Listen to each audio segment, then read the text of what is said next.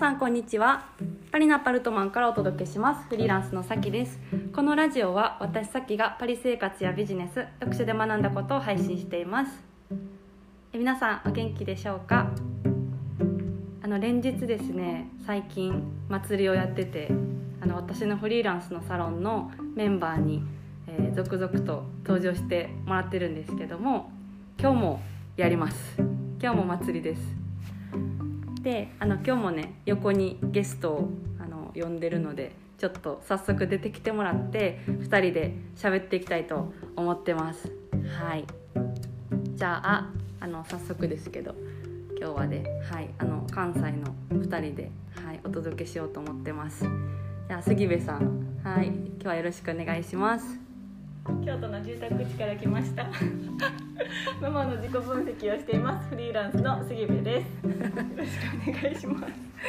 みんなタイトルコールいじってくるやつ。はい。来てますね。京都の住宅地から、はい、住宅地からやってまいりました、わざわざありがとうございます。はどうもよろしくお願いしおます。願いします。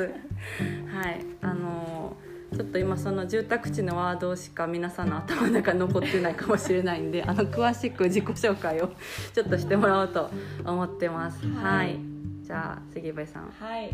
どんな方でしょうか？はい、杉部です。よろしくお願いいたします。えっ、と私は、えー、さきさんのサロンの3期生でしてでその中で、まあ、自分のビジネスっていうのを、まあ、作らせてもらってね。うん今あのママの自己分析サービスっていうのを、えっとやっております。はい、でえっ、とまあえっと将来的にはコミュニティとして、まあ、たくさんのママの居場所になるような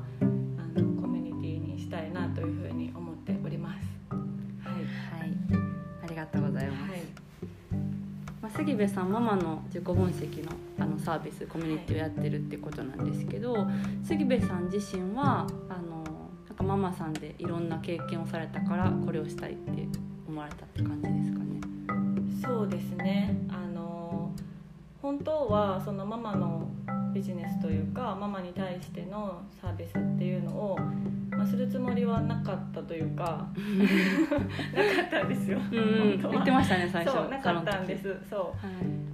で、まあ、フリーランスになりたいなとか起業したいなっていう思いで、まあ、サロンに入ったんですけどその中でいろいろこうお金のためだけじゃなくって自分のこう強い思いとかそういうのを持って続けられることがしたいなって思った時に自分の経験を振り返ってみるとやっぱりその産後の辛かった時の思いとかなんか悔しい思いとかがあの好きな仕事をしながら子育てを両立するのが難しいっていう悲しい思いとかねなんかそういう旦那さんに分かってもらえないとかそういうすごいなんかあのなんて言うんですかねあの経験というかうん。があったのでで今はそういうふうにあの思わなくなっているんですけどそれをこう今その辛い思いをしてる渦中にいる人たちにこう何か伝えられることがあるんじゃないかなとか私の経験をあの語ったり発信したりすることで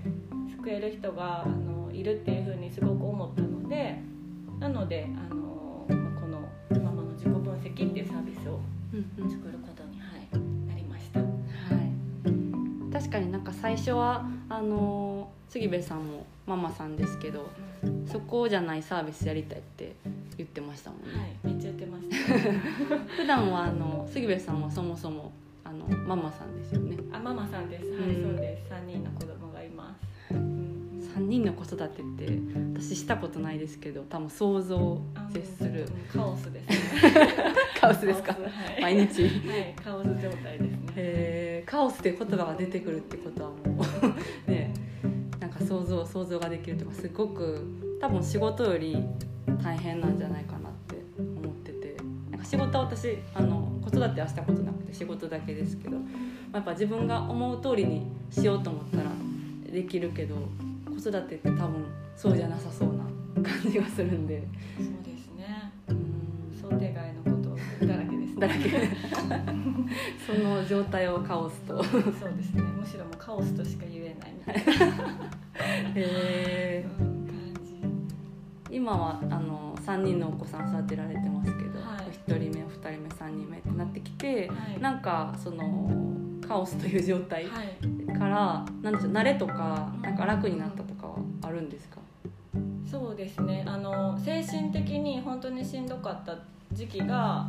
あの上のお兄ちゃん。とお姉ちゃん。をあのがちっちゃい時だったんですよね。で今上のお兄ちゃんとお姉ちゃんが、えっと、小3と小2になってで、えっと、今一番下の子が3歳になったとこなんですけど、はい。そのお兄ちゃんとお姉ちゃんの時はもう知識もなければこうどういうふうにあの自分自身がねどういうふうな考え方をしていけばいいのかっていうところから本当に手探りだったんですけどなんかその状態がすごく苦しくっていろいろこう勉強したりとか子育ての情報だけじゃなくってその私自身のあの考え方とかなんか思い込みみたいなところをこう探っていく中で。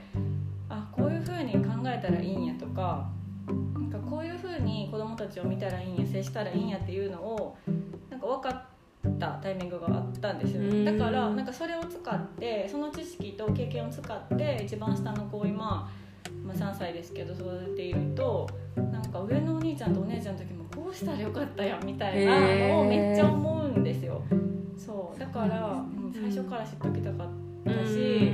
うん。それを知っておけばもっとこう本当に可愛い時期ちっちゃい可愛い時期に心から可愛いって思ってあげられてたなみたいな、ううん。うん。イライラばっかしてねなんか怒り散らさずに、散らしてたんですね。そう散らしてました。散らかしてました、へー。でもそうそのなんかいろいろ知った中でって言ってましたけどなんかその子育てとはこうするじゃなくって自己分析のサービスをしてると思うんですけどそれが効いたって感じなんですか、そうですそうです。ううんん本当に。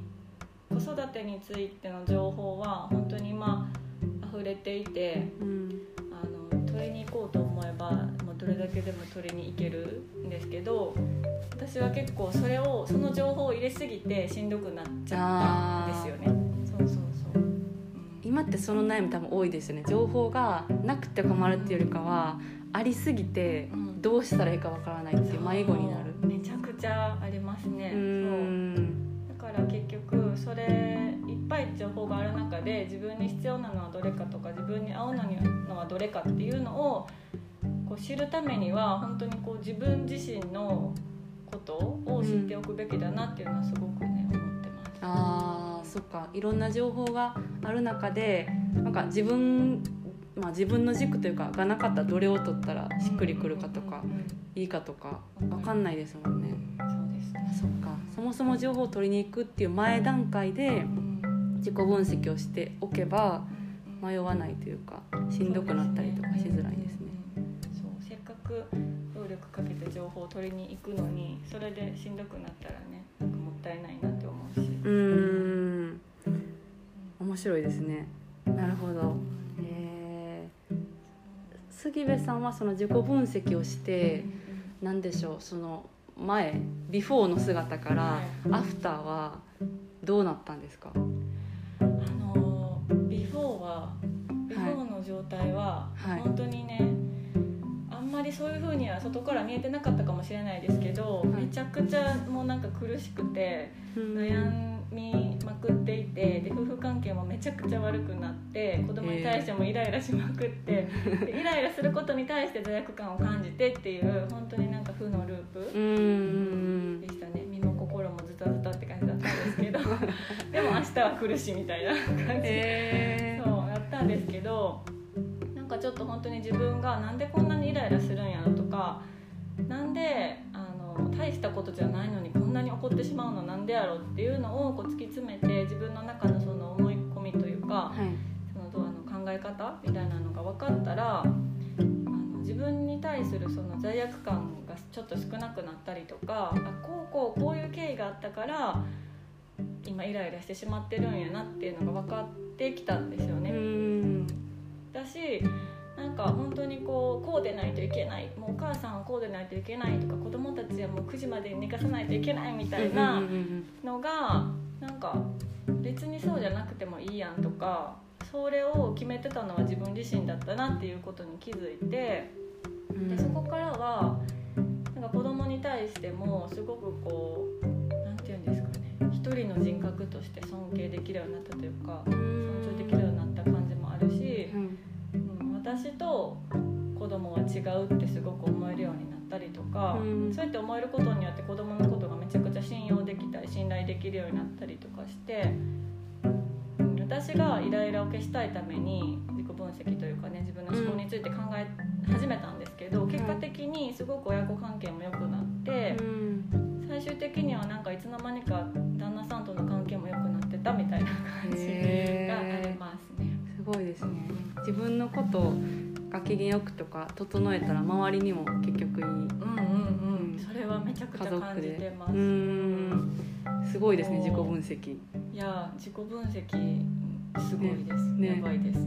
やばいなやばいです。面白いうんなんかそういうサービスを今あの初めてやってると思うんですけどあの、まあ、サロンに入ってもらったじゃないですか、はいはいでえっとなんか入る前と入った後で杉部さん変わったことというか、まあ、入っての感想みたいなことちょっと聞きたいんですけど、はい。もうねめっちゃ変わりました。本当に変わりました。あのすべてが変わりました。全てが全てがだそうです、全てが変わりました。本当にあのえー、嬉しいなんかそのサロンの中でも最初ね自己分析をして、うんうんうんどういうビジネスを作っていくかっていう過程があるんですけどあったんですけどうんなんかそこであの改めてね今まで自己分析もいっぱい自分でしてきてたんですけどちゃんとその環境でなんか反強制的に自己分析を するなんか中途半端に終わらせずにちゃんとしっかりするってことでもちろん自分のしたいビジネスっていうのは見つかりましたしあとはねなんか、あのーすごくクリアになった感じがします。どういうふうに生きたいかとかどういうふうに自分は日々の暮らしを送っていきたいのかとか。うん。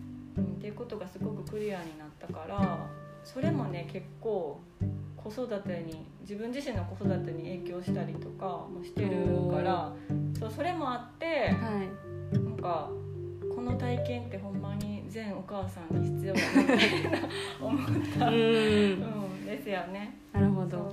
一石二鳥ですね。本当に一石二鳥っていう感じ、えうんー。ですね。なるほど嬉しいです、確かにね反強制的にやらないと自己分析って結構いつの間にかなんか流れて終わっちゃったりとか自分一人で限界があるから。ううん。しかも別にしなくても生きていけるから、ねねうん、確かに。そう。してよかったのパラレルワールドっていうかそのそっちは知らないですもんね。そう、ん全然違います。違いますよね。私も思いうん。ますビジネスができるっていうだけじゃないなっていう。ああ嬉しいです。はい。なんか生き方働き方だけじゃなくて生き方も変わったらいいなみたいな感じであの思っててよく言ってもらうんではい。すごい嬉しいです。最近そのサービスやってると思うんですけど、はい。まあ、このポッドキャストの最後にねなんか今やってますよみたいなのあったら、はうん。今やってます情報ですね。はい。今はですね、はい。えっと9月の末に自己分析コミュニティっていうのをリリースします。はい、であのーまあ、すごく夏にね個別でやっていたものもあったんですけどすごくそれが好評ででそれをこうがっつり5ヶ月間かけて自分のことを掘っていったりとか、まあ、掘った上で将来的にどうしたいかとかっていうことを、あのーみんなでね分析していきたいなと思っているので、うんはいそれが9月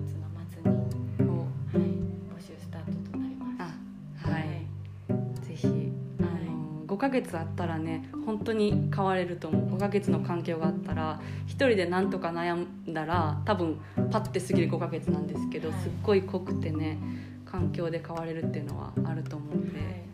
なんかもし聞いてえちょっとなんか杉部さんのやつ 気になるやんみたいな方いたら私今日の概要欄にあの杉部さんの LINE の公式とかえっともろもろの URL を貼っときますんでちょっと見てみてください。はい。お願いします。はい。じゃあ、えっと今日はこの辺でそろそろお開きということで、えーまた皆さん次回お会いしましょう。えー、関部さん今日はありがとうございました。京都から。はい。住宅地からどうも。住宅地からお送りしました。はい。では皆さんまた次回お会いしましょう。それでは